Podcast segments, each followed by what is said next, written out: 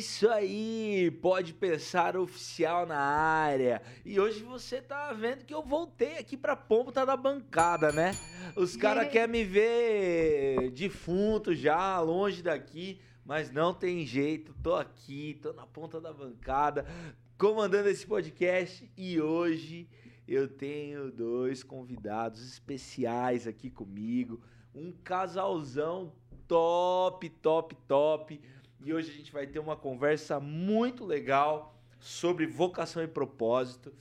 E já já eu vou passar a bola para eles. Mas você que está aqui com a gente, como é de costume, você curte aqui o nosso podcast, compartilha, manda no grupo do Zap lá da tia, da avó, do amigo, da célula. E hoje a gente vai ter uma conversa muito especial com os meus amigos, o Rada e a Ju. E eu vou passar aqui primeiro as damas, ladies first.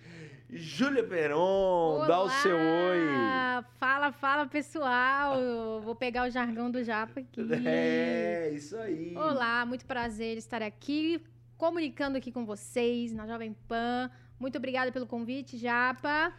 Muito e bom. Bora conversar, né, gente, sobre vocação e propósito? Muito bom, bora. muito bom. E temos aqui também o Rada. Rada, dá o seu oi pra galera.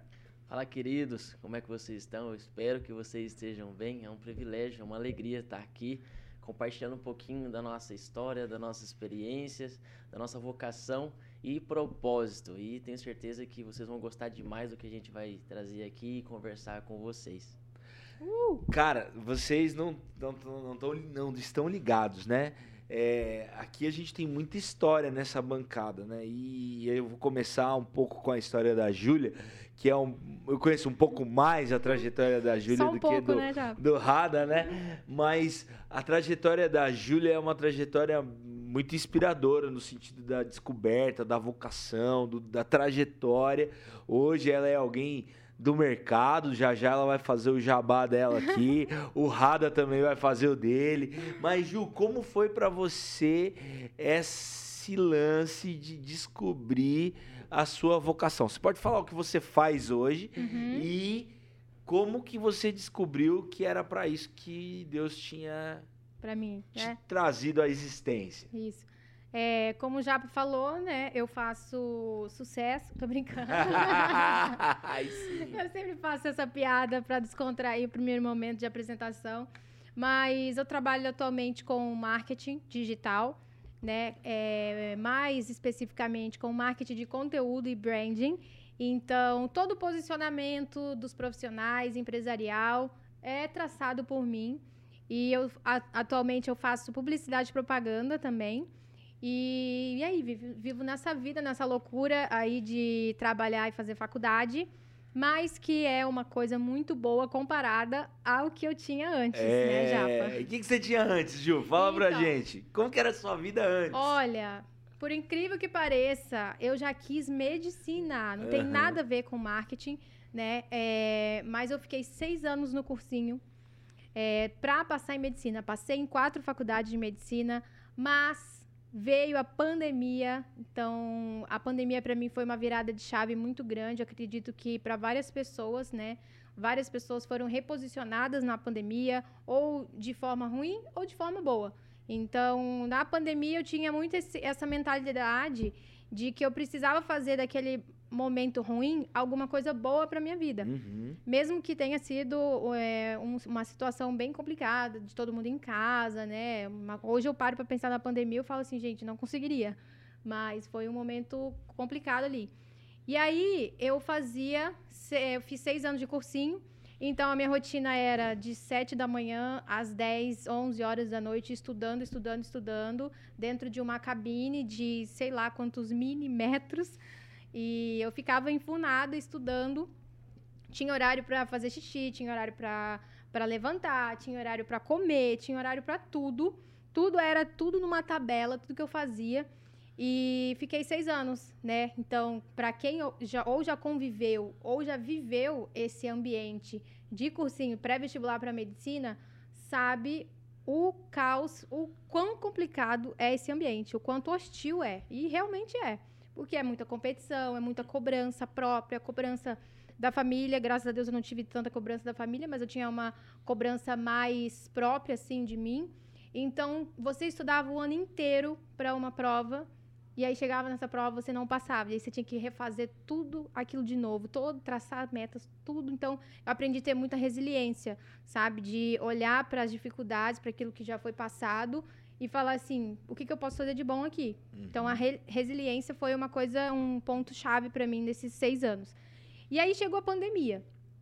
Quando chegou a pandemia, ali por meados de junho, né? Mas já tinha passado, foi março, né? A pandemia, se não estou enganada. É, começou em março. Foi. Aqui no Brasil, né? É, aqui no Brasil. Então foi ali em março. E aí eu comecei e falei assim, gente, não dá para mim assistir aula online, eu não, não vou conseguir, é, eu não vou me adaptar. E aí eu sempre fui uma pessoa muito criativa e de fazer coisas. Então essa veia empreendedora, é, eu sempre tive. Minha família inteira é empreendedora e empresária. Não tem ninguém, quase ninguém assim que é tipo CLT, sabe? Uhum. Mas é, então essa veia empreendedora a minha família inteira tem. E aí é, eu tava lá na pandemia e tal, passou, chegou junho, passou julho. Aí chegou em julho, tava na, numa época assim bem bem assim, o pessoal já estava ali dentro de casa, já estava meio que acostumando. E aí eu abri uma marca de roupas. Uhum. A Taiju. Abri uma marca de roupas e nessa marca de roupas eu, eu que fazia tudo, desde a produção da peça até a entrega final. Então eu fazia todos os processos. E eu ali eu desenvolvi a rede social do zero, o Instagram e tudo mais. E aí eu fui vendo e toda coleção que eu lançava vendia muito, vendia muito, muito, muito mesmo. E era uma coisa assim, de das pessoas esperarem, de, de eu traçar estratégias e tudo mais. Era uma coisa muito legal e gostosa de fazer. E aí eu fui vendo que estava dando certo, estava dando certo. Porém, eu via que não ia ser uma coisa é, para sempre, sabe? Uhum. Porque foi uma. Eu surfei na onda do tie-dye. Certo. Foi tie-dye. Eu fiz, quando você pensa em tie-dye, você pensa naquele tie-dye todo coloridão, feio. Eu fazia um tie-dye bonito. É verdade. Diferente. Eu já tive esses Você já teve, exatamente. Então, ali na pandemia, na época do tie-dye, surfei na onda. Mas eu já tinha essa mentalidade de que era uma coisa temporária. E mesmo assim, eu consegui perdurar por um ano e meio vendendo tie-dye é, mesmo sendo uma, um hype assim que passou. E, e, graças a Deus, Deus foi me dando dons, estratégias, e aí eu contratei, foi crescendo bastante ali, foi, eu fui pesquisando, enfiava a cara, enfiava a cara. E aí eu contratei a Maria para trabalhar comigo, para me ajudar em planejamento estratégico das redes sociais. E aí, quando eu vi o que ela fazia, eu virei para ela e perguntei assim: Nossa, Maria, muito legal com que você trabalha, você faz isso para as outras marcas também, né? é, qual curso você fez? Daí ela falou, ah, fiz publicidade e propaganda. Aí eu, nossa, mas existe? O que, que é isso? Não sabia que existia esse curso. Olha só. só. Sabia que era só marketing, achava que era só marketing que, que era, que existia. Aí eu peguei e falei, para, pera lá, deixa eu dar uma olhada na grade disso aqui. E assim, seis anos nas costas de cursinho, né? Aí é, eu peguei e olhei a grade. Eu falei assim, gente, essa grade sou eu. Caraca. Simplesmente tudo o que eu amo. Tudo, tudo, tudo de fato que eu amo, né? Nossa, de, de tudo, assim, desde as matérias é, principais, né, curriculares ali das, do primeiro ano até o final. Então, eram matérias que eu me identificava muito. E aí eu olhei, eu falei assim, não, não é possível que eu fiz seis anos de cursinho para medicina para virar e fazer publicidade e propaganda. Por que, que eu não fiz isso ali quando saí do ensino médio, né? Mas quando a gente sai do ensino médio, a gente tem uma responsabilidade muito grande, né? De ter que decidir o futuro da nossa vida, sendo uhum. que a gente não sabe de nada. E hoje eu olho, hoje eu tô na faculdade, né? Com muito mais maturidade e vejo quanto isso faz diferença. E aí, o que aconteceu? Ali, junho, julho, agosto, aí foi. Foi passando e tal. E aí as pessoas vinham me perguntar, Júlia, quem faz o marketing da sua empresa?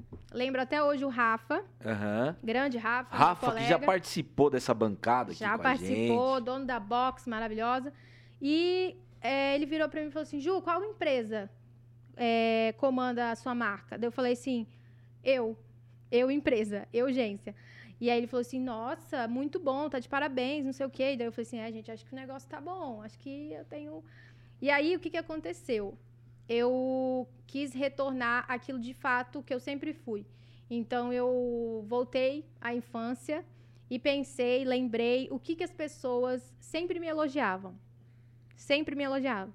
E aí eu eh, me veio à memória, né? Claro, as pessoas sempre me elogiavam que eu era muito criativa e comunicativa. Que legal. E também que eu era vendedora. Aham. Então, as três, simplesmente as três veias do marketing, né? É só isso. E aí eu falei assim, bom, o que que eu sou boa e o que que eu tenho? O que que eu sou boa? Eu sou boa nisso. O que que eu tenho? Eu tenho uma bagagem de seis anos de cursinho e eu, eu sei que eu sou boa em, nessas coisas. E o que que eu vou ter aqui? Vou ter esse curso de publicidade e propaganda. Então, eu vou fazer.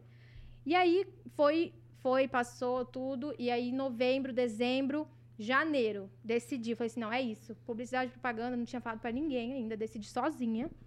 Decidi sozinha. Publicidade e propaganda, é isso. Aí, eu cheguei pra minha mãe. Falei, mãe, tem uma novidade.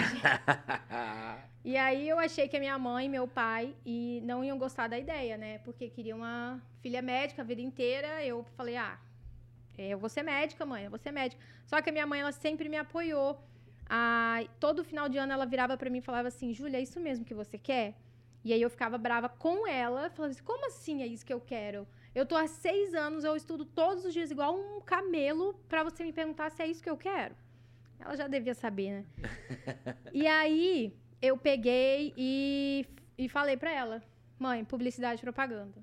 Dela, vai, pode ir, vai, filha, vai. É, siga o que está no seu coração nesse momento. Se você tem aptidões, tenho certeza que você vai se dar bem qualquer profissão que você, que você fizer. Então, ela me apoiou, meu pai me apoiou. E aí eu fui, entrei no curso, comecei a trabalhar na área em agosto de 2021. Agosto de 2021, faz um pouco mais de um ano que eu trabalho na área.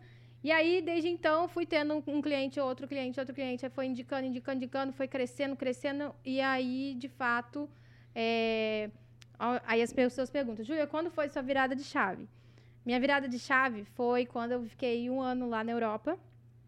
E, e eu vi que era possível conquistar coisas. Uhum. Porque eu sempre achava que só sendo médica que eu ia conquistar as coisas. Eu achava que eu Entendi. só fazendo medicina eu ia dar um, um bom futuro para meus filhos, eu ia poder viajar, eu ia poder cuidar dos meus pais, que eu sou filha única. Então eu achava que era só sendo E médica. com um ano empreendendo, já foi pra um Eurotour já. Fui. Aí, Aí sim. eu fui, fui lá, fiquei um mês. Quando eu voltei, eu falei assim, abriu muito minha cabeça viajar. Por isso que eu falo, vi- viagem é investimento. Aham. Viagem não é gastar dinheiro. Porque quando você vai, a sua cabeça abre, você para de pensar um pouco no contexto que você tá, você viaja, sua cabeça fica mais ali Oxigenado, né? oxigenada. Quando eu voltei, eu fiquei um- uma semana isolada, eu voltei sozinha. Aham. O pessoal ficou lá, que tava tudo Covid, eu voltei sozinha. Eu fiquei um, um mei, uma semana isolada. Nessa uma semana, eu peguei todos os cursos de marketing que você imaginar e assisti, ó, direto, direto, e anotava, estudava, estudava, estudava, estudava.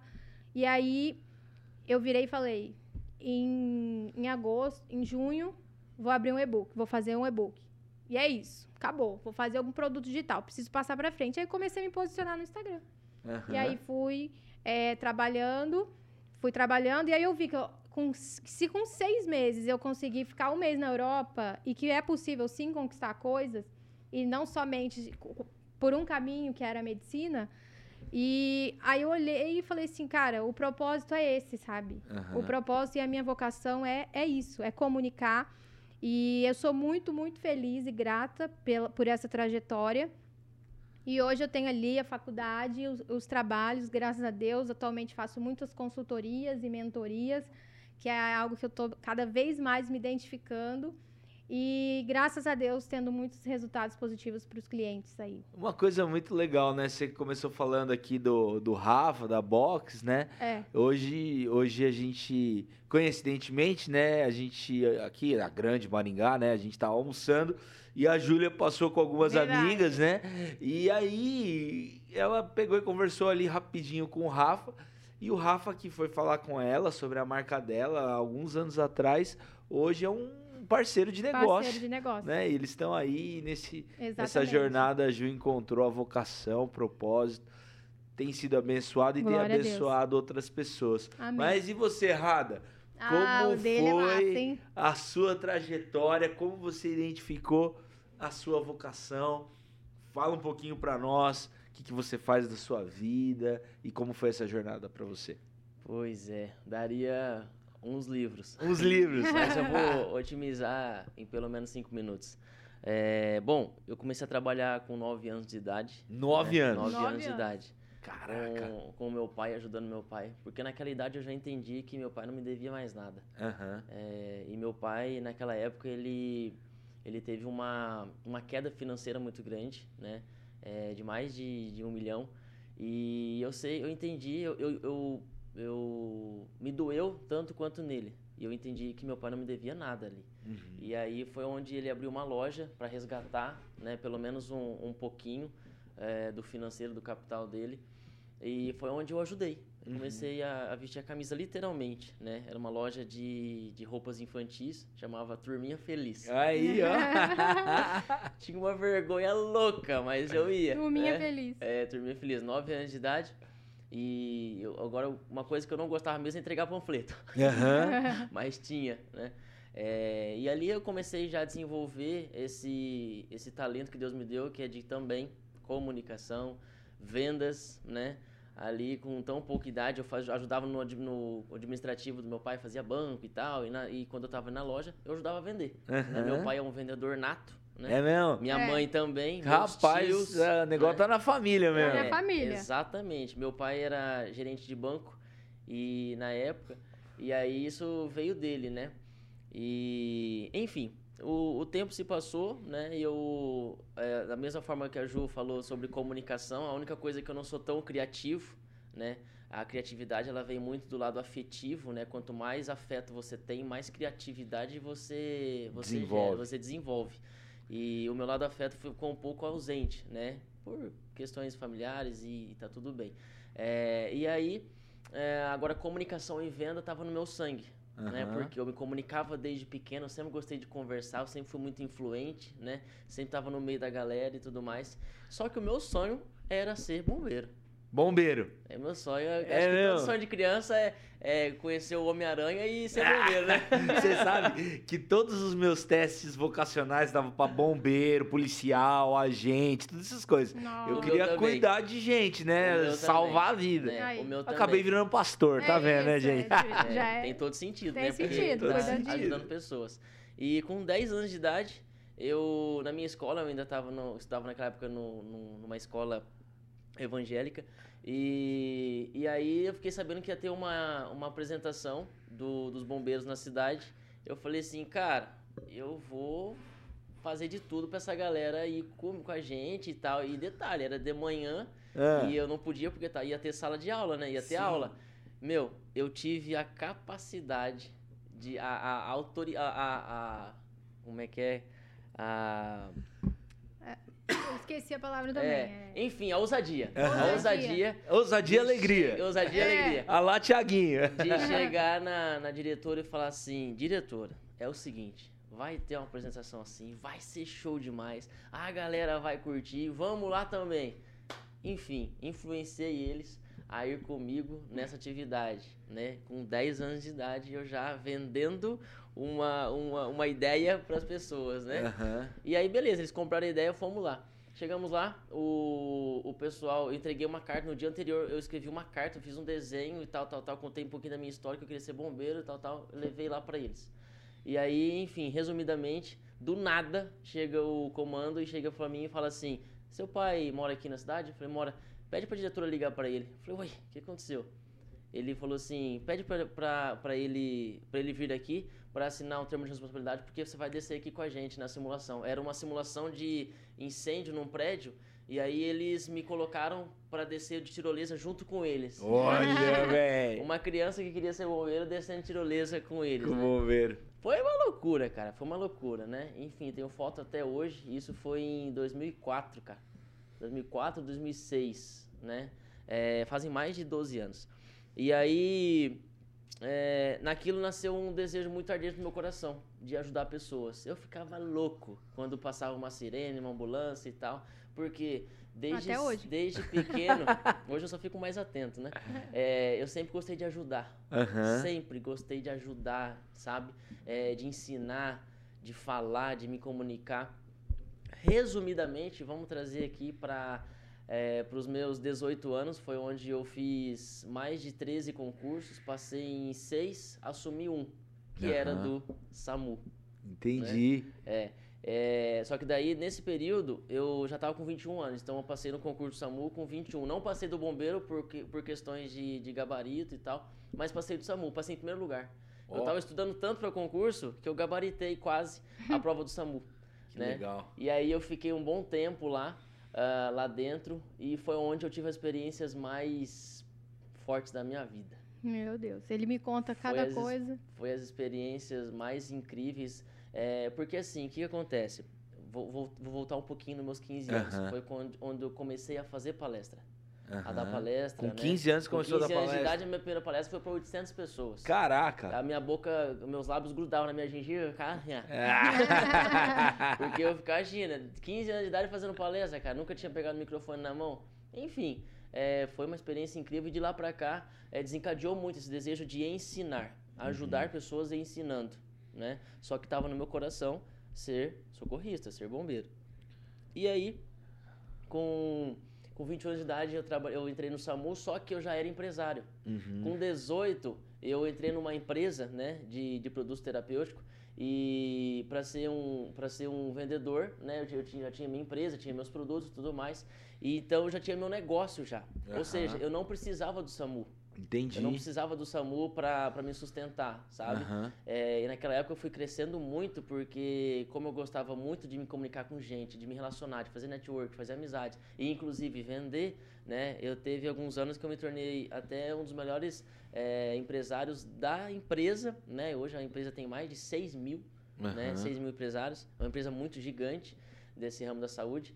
E, e aí eu era muito destacado, com pouca idade eu já destacava bastante por causa do, do, do talento de vender e tudo mais. Então eu trabalhava, eu, eu tinha uma empresa e trabalhava lá dentro. Aham. Ou seja, dia de plantão, eu ia pra lá, saía de folga, trabalhava muito mais na folga do que no plantão. Caraca. É porque tinha vez que não tinha tanta ocorrência, né? Aham. Então, ali dentro, eu fiquei numa dualidade entre salvar vidas e ser empresário, Aham. né? Eu tava nessa dualidade. E ainda fazia palestra. Sim.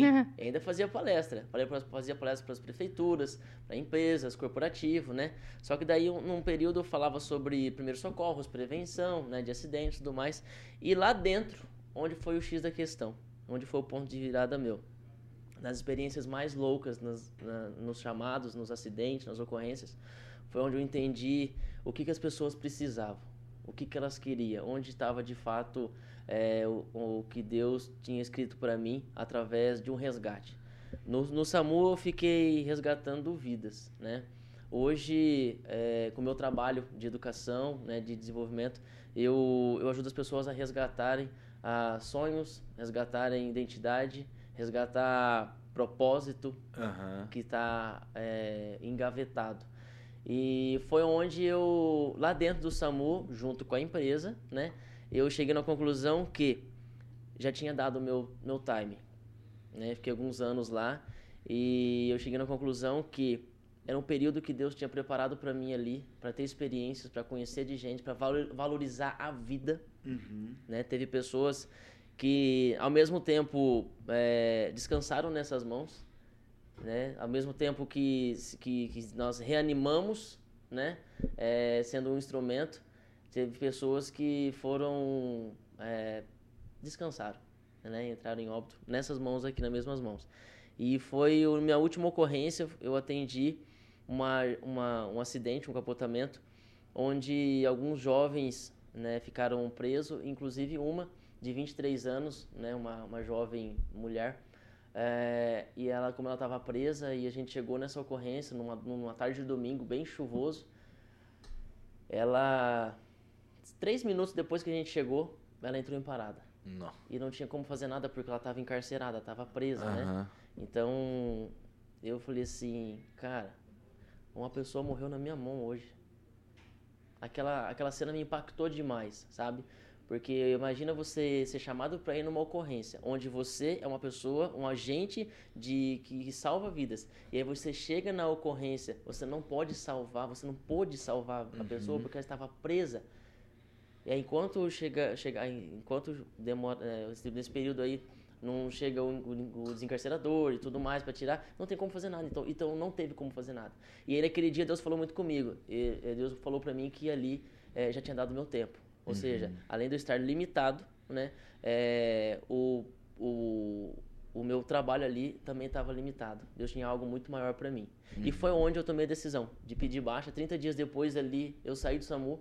E aí, eu tinha a empresa ainda. Eu falei, peraí, é, eu tô na minha empresa, né? Eu preciso agora, eu entendi que o meu propósito é esse. É ensinar pessoas. É desenvolver pessoas. É ajudar pessoas a, a encontrarem seu propósito de vida, suas identidades, a ter mais equilíbrio emocional, porque dentro do SAMU mesmo, quantas ocorrências que eu já atendi que as pessoas não precisavam de um curativo, né? As pessoas não precisavam de um atendimento médico, elas precisavam conversar. Uhum. Quantas ocorrências, eu não posso falar aqui a natureza, né? É, mas quantas ocorrências que a gente já chegou lá que eu fiquei duas, três horas conversando com a pessoa. Ela não, precisava da gente ali como profissional, ela precisava de uma pessoa para desabafar. E foi onde eu entendi o que, que era o meu propósito. Entendi. Sabe? A vocação que Deus tinha me dado de, de persuasão, sabe? De liderança, de comunicação é, e sensibilidade. Foi onde eu cheguei na conclusão. A minha missão, o meu propósito é ensinar pessoas. Que legal. E como eu já estava no processo de palestras, né? É, e nesse período que eu saí do SAMU, olha que louco, né? Eu já tinha 32 palestras agendadas em todos em, na região noroeste e oeste do Paraná. Uhum. Eu atendia muito prefeituras, né? E logo, meses depois, veio a pandemia. E travou tudo. Olha. Travou tudo. É, e aí foi onde eu falei assim, e agora? O que, que eu vou fazer? O que, que eu vou fazer? Como eu gostava muito do presencial e eu estava muito lá dentro, né, do, uhum. do, presencial e tudo mais, só que eu já tinha algo no meu coração muito grande que era entrar, migrar para o online, uhum. né? E aí eu pensei, peraí, eu posso fazer isso agora, uhum. né? Travou todas as palestras, como a minha palestra tinha muita gente, era no mínimo 400 pessoas, né? É, então, a pandemia veio, né? Daí veio as leis.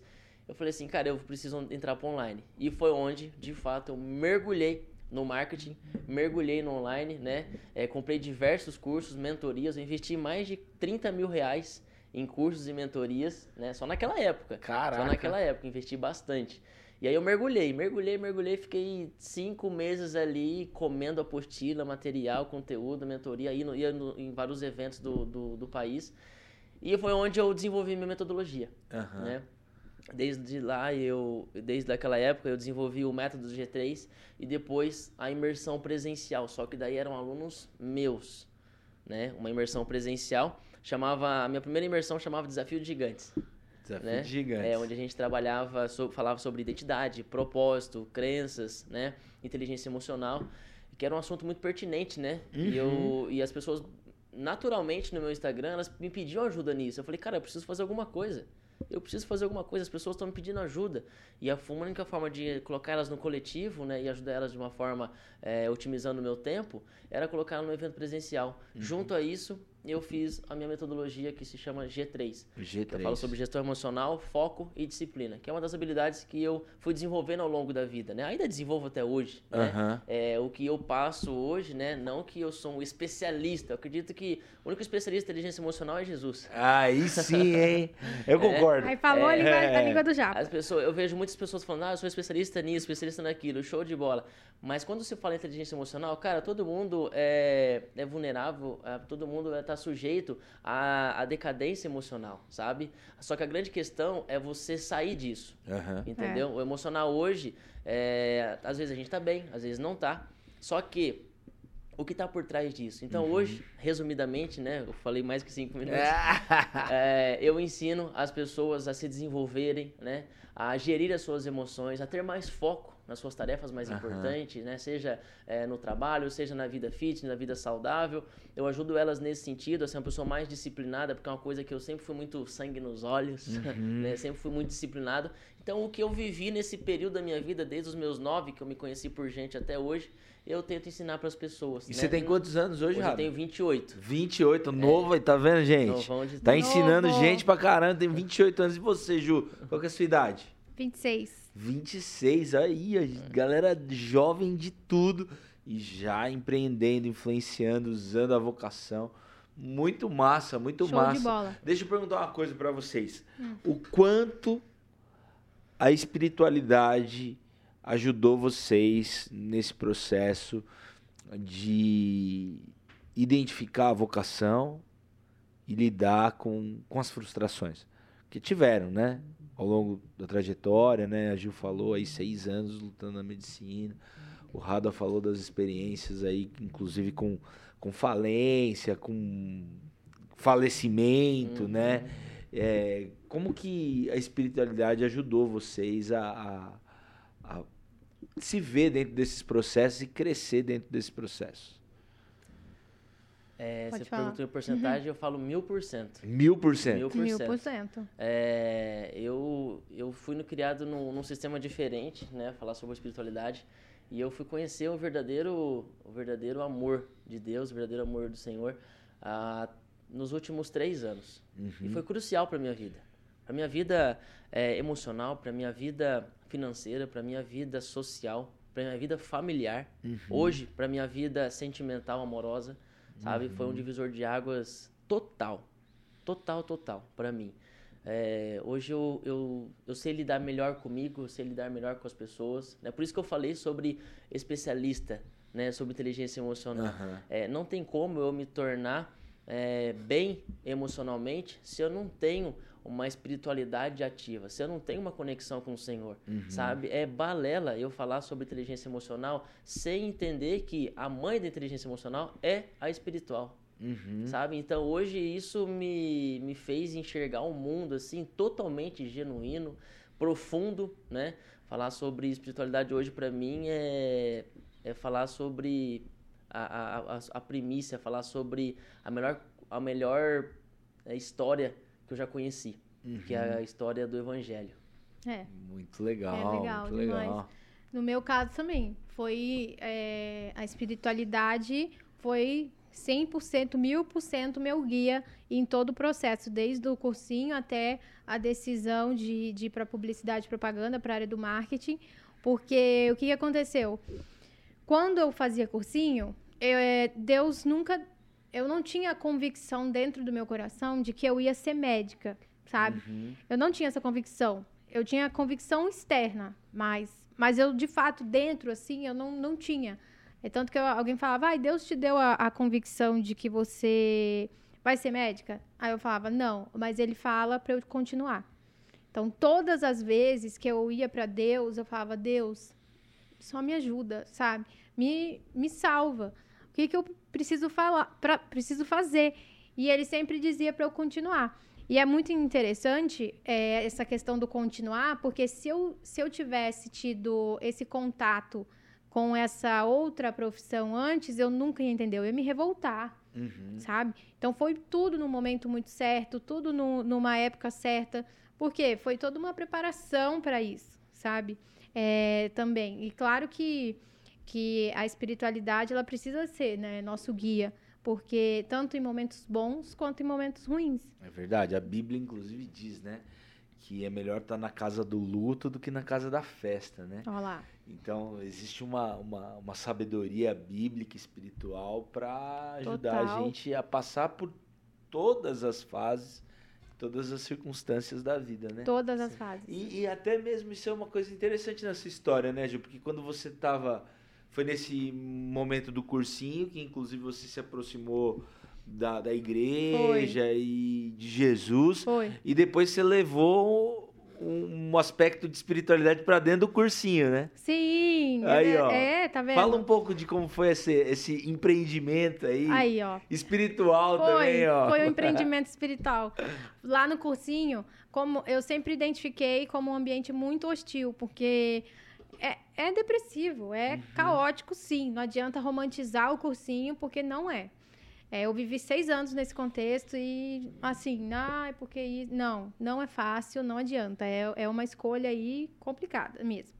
E, e aí, o que, que aconteceu? Em 2019, isso, 2019, eu comecei a notar, falei assim, gente, é, ninguém aqui tem tempo para buscar Deus e ninguém aqui busca Deus. Eu então vamos trazer Deus para cá. E aí foi aí que surgiu, começou a ideia de criar grupos de oração lá dentro do cursinho. E aí é, a gente foi criando uma reunião aqui, uma reunião ali, aí a gente falou, bom, a gente precisa de um nome.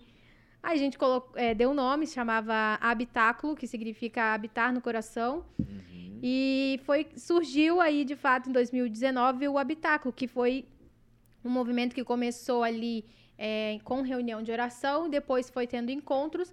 Quando viu, a gente fez um encontro com mais de 100 pessoas dentro do cursinho, de fora. E aí a gente falou, meu Deus, esse, esse pessoal tá sedento ah, é, por, por, por espiritualidade. E, nossa, a gente tem diversos testemunhos lá dentro de pessoas que aceitaram Jesus, de que hoje tem uma vida na fé de, devido ao habitáculo. E, e ali a gente, a gente, muito engraçado, porque a gente precisava comunicar nas redes sociais ali. E na época era de 2019, antes da pandemia foi uma época que o, o, a rede social ela era ativa, mas não tanto quanto é hoje. Quanto agora, né? Então, onde, onde era mais ou menos mato ali, a gente começou a habitar o habitáculo. Então, a gente produzia conteúdos, a gente criou a identidade visual, estratégias para trazer mais pessoas, lives e todas essas coisas. E Deus foi preparando ali, né? Foi muito legal. O Japa já pregou uma vez lá, preguei, né, Japa? Preguei, foi muito e legal. E aí a gente fazia encontros mensais e nesses encontros ia muita gente de fora. E aí isso começou a incomodar muita gente ali também, do próprio cursinho, de ah, porque tá atrapalhando e tal. E aí começou a vir, surgir vários desafios, né? Meu, você vê a, essa questão, né? Como Deus ele vai forjando a gente no caminho, né? No caminho. Muitas pessoas pensam que, que identificar a vocação ou o propósito sempre é um movimento externo, precisa receber algo novo, precisa. É, Quando na é. verdade a gente no caminho vai encontrando, né, o nosso jeito de ser, a gente vai vendo as coisas acontecerem. É, e, cara, de coisas desde lá de trás, né? Com então, certeza. O Rada falou da infância, a Júlia também falou da infância, das, das, características das pessoas que as pessoas é. falavam na, na infância. Muita, né? E você acredita que muita gente vem me perguntar assim, ai, como você conseguiu é, descobrir sua vocação, assim? Eu tenho uma prima, inclusive, que ela tá ali, na, começou a faculdade, primeiro ano da faculdade, aí ela veio falar, ai, me ajuda, não sei, não sei se eu descobri não, a minha vocação, o que, que você fez. E, e é muito, foi muito legal esse processo. Eu lembro até hoje que quando na segunda série, cada aluno recebeu uma plaquinha do, da sua principal característica. A minha era carismática. Oh. Era carismática. Aí eu recebi a plaquinha carismática e eu lembro que aquilo ficou na minha cabeça. Daí eu falei assim, mas carismática? Nossa, será que é carismática? E aí eu, tanto que quando eu pensava na medicina, eu falava, como que eu vou ser carismática na medicina? E quando eu ia para medicina, eu, eu ia já para esse lado do, da criatividade, sabe? Eu pensava em criar uma experiência na clínica, já pensava em tudo, todas essas coisas. Já era. já estava fazendo marketing, já né? Já estava fazendo marketing na, na, na, medicina. E aí, ó, o que, que é interessante? É, na minha infância, assim, eu criava muitos objetos, criava muitas coisas. E você acredita que de, desde os 10 anos ali no, no Movie Maker, eu editava vídeo, gravava vídeo, fazia toda a experiência de evento, assim. Então, desde criança. Que legal. Desde criança eu fazia isso. E aí, quando a gente cresce, coloca uma coisa na cabeça, né? Mas. E olha que como que é as coisas, né? Agora a gente está com foco de atuar de marketing para médicos. Olha só. Olha o plot twist da vida. Tá voltando lá pra medicina é, agora. a gente volta com as nossas habilidades, né? Uhum. Mas é, é muito incrível, porque como quando você tá é muito aquilo com a fome e com a vontade de comer, quando, quando você junta seu, sua vocação e seu propósito. Uhum. Porque o processo fica muito mais fácil. Eu lembro que no cursinho, é, a minha rotina era, era, assim, basicamente, questão de carga horária era a mesma que eu tenho hoje. Mas era muito mais pesado do uhum. que eu do que hoje. E, hoje. e lá no curso eu fazia uma coisa, hoje eu faço 300 mil coisas. Olha só. E, e como o processo é muito mais leve quando você está no caminho certo. Uhum. Mas não é de um dia para o outro. Tem, tem que ralar, né? Tem que ralar, tem que buscar, tipo assim, tem que buscar a sua vocação, tem que olhar as suas aptidões, as suas habilidades, sim. Não adianta você querer uma coisa que, que você não, não tem. É, claro que se você quiser desenvolver, ok. Mas vai ser um trabalho mais difícil. Mais difícil, né? Hoje, o que, que vocês é, mais realiza vocês dentro da atividade que vocês exercem? Desenvolver pessoas. Desenvolver, Desenvolver pessoas. pessoas tanto na questão é, emocional, espiritual, porque a gente não perde a oportunidade. Aham. Não perde a oportunidade de falar de Jesus pro Não cara, perde a né? oportunidade. É, e, e ver que pessoas estão sendo transformadas, tanto profissionalmente falando, financeiramente falando, emocionalmente e espiritualmente, através de nós que somos uma ferramenta. sabe? Porrada, quando um cara começa um, um programa de desenvolvimento com você, é para você conseguir olhar e ter essa leitura, né, de uma evolução, de uma transformação. é, quanto tempo de, de, de, de- mentoria ou de caminhada, como que você, Depende de qual fase que ele está. Aham. Mas no mínimo três meses. no mínimo né? três Hoje meses? eu não atendo mais individual. Aham, né? Hoje eu tenho minha metodologia já gravado, né? que é o método G3. aham, E, e eu tenho uma mentoria em grupo. né? O ano que vem, possivelmente, já tem muita gente me pedindo para voltar com os eventos presenciais, né? É, mas hoje esse processo é de pelo menos três meses já. Uhum. Três meses, né? Porque não tem como. Tem pessoas que falam assim, ah, método infalível para transformar a sua vida em 30 dias. Não Conversa, tem né? sentido, cara. É, não tem. É um processo e cada um tá pro- numa fase. Eu preciso entender qual que é a fase dessa pessoa para poder dar um direcionamento para ela, né? Uhum. E vai- é muito mais profundo do que as pessoas pensam. E esse, esse seu, essa metodologia que você desenvolveu, é, você criou um conteúdo próprio mesmo, né? Com base em todas essas experiências que você teve, você Sim. fez o seu material. Aham. Hoje eu uso três é, bases. Eu uso a neurociência, psicologia Aham. cognitiva comportamental e, importantíssimo, espiritualidade, né? Que é a base bíblica. Então, não tem como eu fugir disso, né? A gente...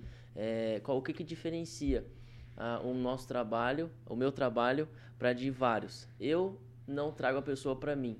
Eu levo ela para quem, que é, o- quem é o dono delas, que é o Senhor. Aham. Entende? Por isso que eu falo sobre inteligência eh, espiritual e emocional ao mesmo tempo. E quando não- você fala dessa parada assim, que tem uma espiritualidade, que tem um caminho espiritual, o povo vai dar uma arrepiada, você perde cliente por causa disso. É, quando que é diferente, quando- né? Quando você pega um Dale Carnegie, por exemplo. Sim, É. O cara não. O cara vai falar de desenvolvimento emocional, é, profissional, mas o cara não vai levantar uma bandeira espiritual. Como Sim. que é isso no seu Quando trampo? eu me posicionei de fato como um verdadeiro cristão, né, há aproximadamente três anos atrás, tudo mudou. Uhum, Porque eu entendi que eu não era suficiente no ensino. uhum. Eu não podia trazer as pessoas para mim. Eu tinha que ser uma ponte, né? É, porque eu não encontrei fundamento melhor do que o Senhor, né? Do que a, a palavra de Deus para de fato trazer as pessoas à cura, a uma transformação de fato, entende? Eu não curo ninguém, eu não transformo ninguém. Eu só sou uma ferramenta, percebe? Aham. Então eu, eu vejo muito isso, sabe? Até o que Deus me, me tratou muito foi muito meu ego Aham. sabe? Que é um pecado, né? É, eu queria que as pessoas olhassem a mim, não o que tinha dentro de mim que eu não sabia que tinha, Aham. entende? E as coisas foi mudando, foi mudando, e hoje é, esse processo, as pessoas que me seguem sabem que eu sou cristão Legal. e sabem que eu vou falar de Deus. Aham. Entende? E isso é maravilhoso, porque pelo menos eh, as pessoas que estão ali, elas querem uma ajuda. E o que você fala, elas têm como verdade. Muito legal, muito legal. Exatamente. E você, Ju, o que, que você curte, assim, hoje? Que você fala, meu, meu trampo, eu fico feliz quando isso acontece, Acontece. quando esse resultado aparece. Como que, é- como que é isso? Nossa, isso é até interessante que a consultoria que eu tava fazendo antes de vir pra cá foi a, a- essa pergunta que eu fiz pra ela, pra pessoa. E pra mim, o que, o que de fato, assim, é, me faz encher os olhos é ver o desenvolvimento da pessoa, assim, sabe? Porque quando alguém vem é, me procurar pra, pra se posicionar no Instagram, é, vai muito além de fazer story, vai muito além de gravar vídeo. Porque quando a gente vai para um story, quando a gente grava um story, a gente se vê. E aí que tá o problema. Porque quando a gente se vê, a gente começa a ser muito autocrítico. Uhum. A gente é muito autocrítico é, quando a gente se vê, sabe? Então a gente, ai, ó, o defeito aqui, aqui a minha fala assim, ai, o meu cabelo é assim. É, é até engraçado quando a gente tira foto de alguém e alguém vê essa foto e fala assim, nossa, eu, eu sou assim, credo. E, e muitas vezes as outras pessoas não têm esse olhar de defeito e tudo mais que a gente tem.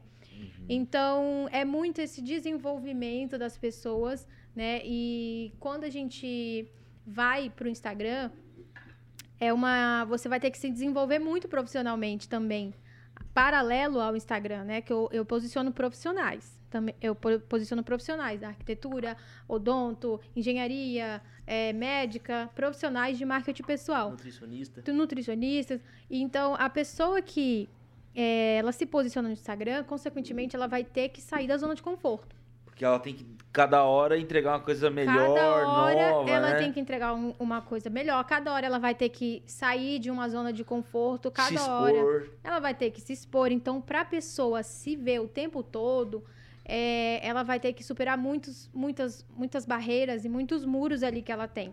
Esses dias eu fiz uma consultoria com uma moça que ela falou assim para mim: eu não consigo gravar story. Daí eu falei assim: por que você não consegue gravar story dela? Ah, eu não, não, não adianta. Uma câmera na minha frente não vai. Daí eu falei assim: por quê? Ela falou assim: ah, eu não gosto da minha aparência. Hum, Aí eu falei assim, bom, e se eu te disser que eu gosto da sua aparência? Dela, ah, não, mas ah, eu, não, eu sei que eu não sou. Eu falei assim, não, não.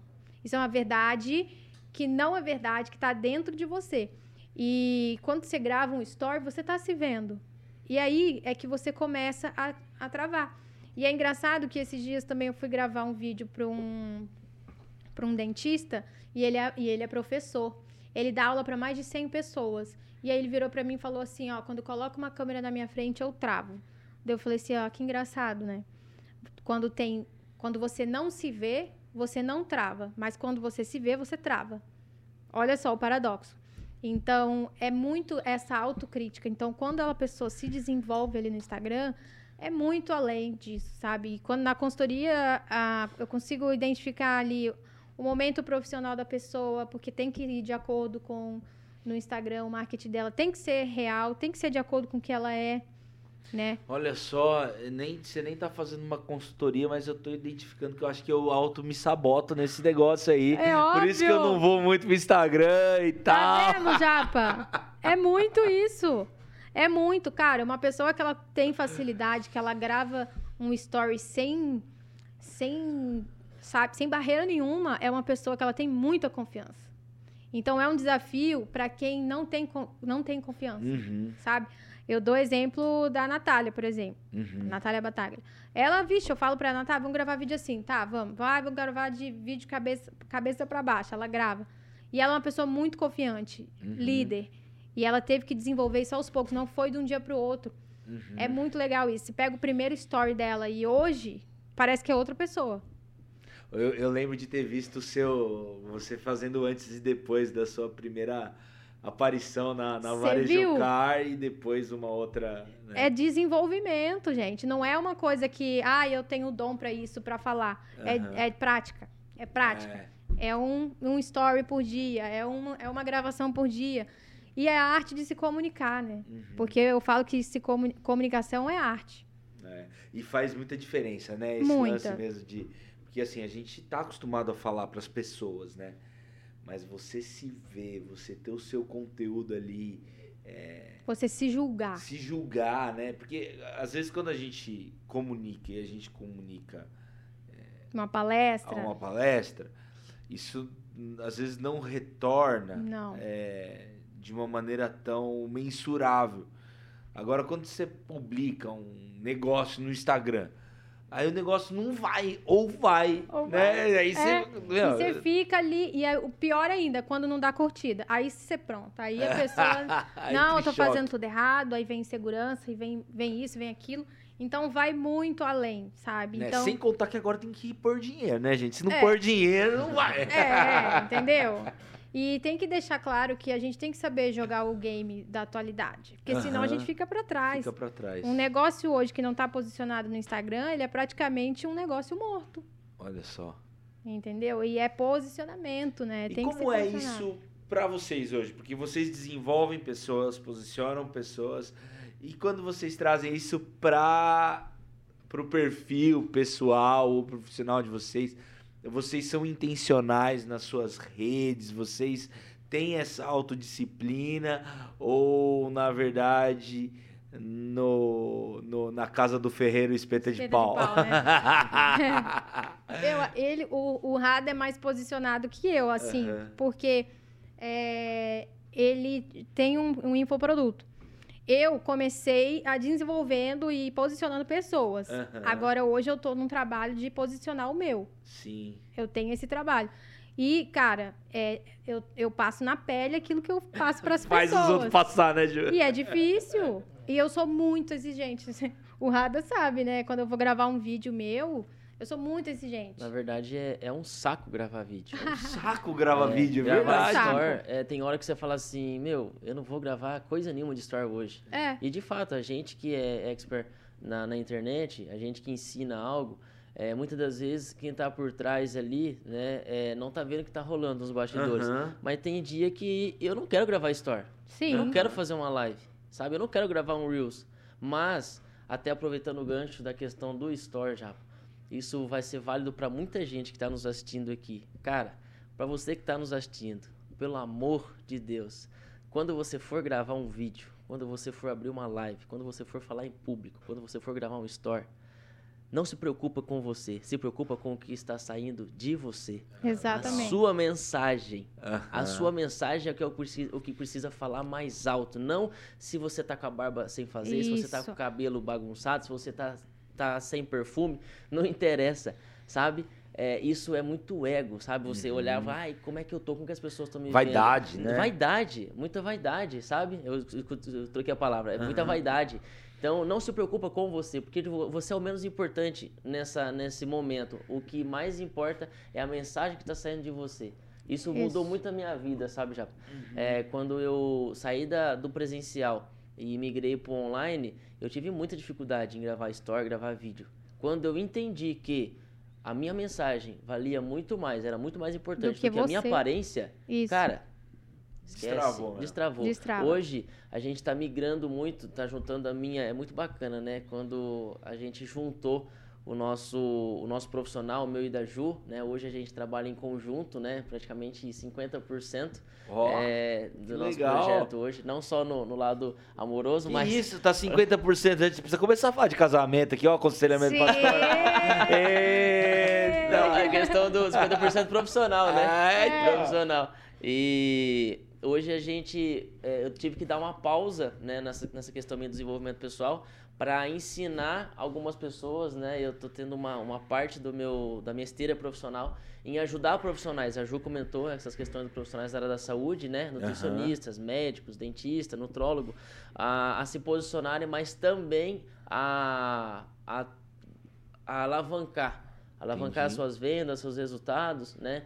Aí Isso. juntou é, o que eu já faço, né? O que eu uso nos meus negócios, com uhum. o que a Ju sabe fazer de melhor. E foi um. Foi um. No, no lado profissional, foi um casamento perfeito. Deu match, né? é. Porque juntou muita experiência dela com a minha, né? Uhum. E, e Deus tá levando a gente pra uma, pra uma linha assim muito bacana, porque muita gente hoje pedindo nossa ajuda para o que eu gosto de fazer, que é comunicação, né? É vendas, time comercial, posicionamento também, mas a parte de Instagram, de posicionamento, de conteúdo com ela, então a gente juntou, né, uma, um projeto para junto com, os nossos, com a nossa equipe, né, também, para ajudar esses profissionais. E está sendo muito bacana essa experiência. Provavelmente ano que vem tem surpresa vindo por aí. Né? Ah, Possivelmente a gente vai lançar algo aí incrível para as pessoas na internet que tem dificuldade em comunicação, que tem dificuldade de posicionar, que tem dificuldade, inclusive, de vender na internet. Sim. Uhum. Isso é com certeza. Caraca, que legal, hein? Que reviravolta, hein, meus amigos? Oh, é. demais. Quando existe uma vida antes da pandemia e uma vida pós-pandemia mesmo, né? É. Existe uma vida gente. sem propósito e uma vida com propósito. É verdade, é verdade, é, é verdade. Ó, e papo bom, passar rápido, porque a gente já tá aqui com 55 minutos de, de programa. Voou, voou, voou. E se, faz um jabazinho aí de vocês, do, do trabalho Quem quiser saber de vocês, encontra vocês onde, o que vocês oferecem, qual o nome da empresa, sei lá, jabá de vocês. Tá aberto. Vai. Hoje Pode falar. é, o nosso conteúdo ainda tá, tá bastante. tá em construção, né? Mas as pessoas que querem o nosso, o nosso produto, né? Querem a nossa ajuda, o nosso cérebro, né? Tanto na questão é, de pessoal quanto na questão profissional. É, a, a rede mais acessível nossa é o Instagram, Aham. né? Radames é, a Romero ah, no Instagram e a Júlia, Júlia Peron. É, o meu, só entrar lá, arroba Julia B. Peron, é, que eu vou estar lá no Instagram. e tem lá minha- meus, meus contatos, se a pessoa precisar, tá lá na minha bio, só falar co- comigo. Atualmente tenho feito muitas consultorias, tem, sido, tem tido resultados muito positivos. É, como que funciona a consultoria? É muito legal. Eu tô amando fazer consultoria, sério. Ai, sim. Já tem um tempo que eu tô fazendo e cada consultoria que eu faço tá aperfeiçoando, né? Aham. Então, na consultoria, atualmente, tem dois encontros. E além desses dois encontros, tem aulas de como editar vídeo, como fazer legenda, como você fazer um bom networking, como você se comunicar e gravar stories. Uhum. E, então, e a consultoria é uma coisa personalizada, né? Que a pessoa vai, ó, Ju, preciso disso, disso e disso, não sei o que, que eu faço e tal. Então, é na consultoria que a gente desenvolve tudo ali. É muito massa, muito legal. Muito legal. Ô, Ju, curiosidade. Ah. Seu e-book. Você teve essa es- experiência, né? Constru... Fez um e-book num momento até é, recente de carreira, Foi. né? Você tinha começado e aí tava lançando já de cara um Sim. produto. Foi. Um baita desafio. Você Foi. fez toda uma estratégia de lançamento. Fiz. E fala pra nós, você é, planejou, estabeleceu metas, alcançou a meta, fez igual a Dilma, dobrou a meta. Como é que foi essa Olha, experiência? Eu, de fato, eu não esperava o tanto que, que foi, porque foi uma coisa totalmente orgânica que eu queria provar para mim mesmo e, e, e falar assim, vamos ver se, se essa construção de comunidade funciona mesmo. Vou, vou começar do zero aqui. E aí tracei uma estratégia ali desde é, em janeiro eu falei assim, eu vou me posicionar e no, e no dia do meu aniversário eu vou, vou criar um e-book. E aí eu fui desenvolvendo toda a parte de storytelling, toda a parte de, de gatilhos, toda a parte de easter eggs, toda a parte de, de do burburinho e deu muito resultado, deu um resultado muito positivo. Até hoje ele está aí rodando e ele está na minha consultoria também. E foi uma experiência muito legal. Foi muito legal, porque eu olhei assim de fato, eu falei assim, gente, funciona, tá vendo? Funciona. E assim, no- foi no orgânico, sabe? Eu não, não rodei tráfego, Aham. não rodei criativo. Foi uma coisa totalmente que eu peguei e eu fiz. Eu fiz ele todo. Eu tenho um xodó com ele, porque eu que escrevi, eu que fiz o design. Então, o muito legal que eu falei assim, cara, eu não vou esperar o momento perfeito para as coisas fluírem. Eu vou pegar o que eu tenho. O que, que eu tenho? Eu tenho ali o Canva, eu tenho ali a minha cabeça e tenho ali a minha estratégia. E eu vou fazer Todo o seu e-book você fez no Canva? todo no Canva. Caraca! Os designers, pelo amor de Deus, galera da minha área, ó, vocês me perdoem, mas eu precisei fazer no campo, porque eu precisava lançar ele logo, tá? Aí os designers aí, tudo olha lá e ainda paga um pau. No, É, no- ficou muito bonitinho, Canva. tá? Ficou É? muito bem feito, com todas as regras do design e tal. E desenvolvi a, a minha paleta de cores, fiz toda essa estratégia. É, Nossa, gente, foi muito legal. Foi muito que legal. legal. Muito Tudo massa, muito massa. Rada, Ju, muito obrigado. Obrigada demais pelo, pelo tempo de vocês aqui, por vocês compartilharem a história de vocês aqui com a gente, como essa questão da vocação e do propósito aconteceu na vida de vocês.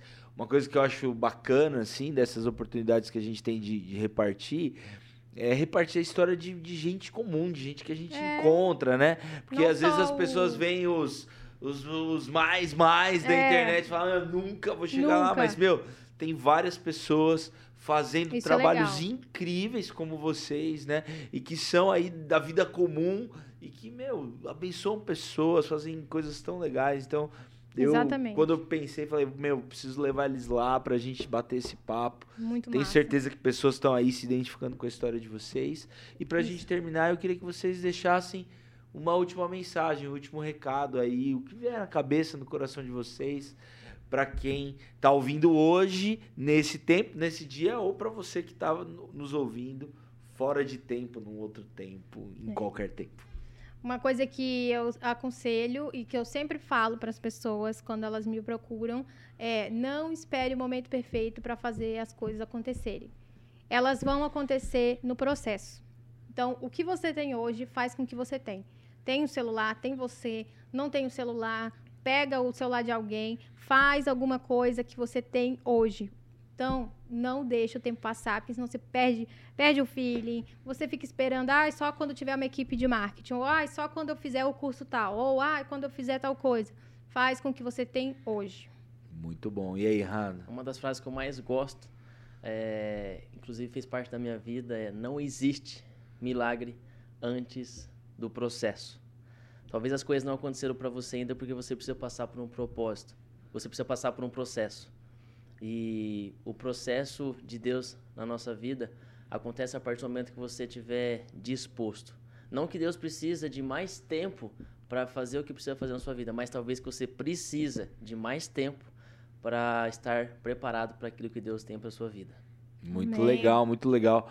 É, vocês falaram de disposição, vocês falaram de recursos que vocês têm na mão e me veio e de milagre, né? O Rada falou de milagre e me veio uma história na cabeça que é a história da multiplicação dos pães e peixes. Aquele menino entregou o que ele tinha na mão. É. Um grande processo de milagre aconteceu. Muitas pessoas oh. foram abençoadas. Muito é isso aí. Espero que você também aí, saia dessa conversa muito abençoado, que você possa curtir, compartilhar aí com o máximo de pessoas possíveis. Valeu. Valeu, pessoal. Até o próximo podcast. Tchau, tchau. Obrigada.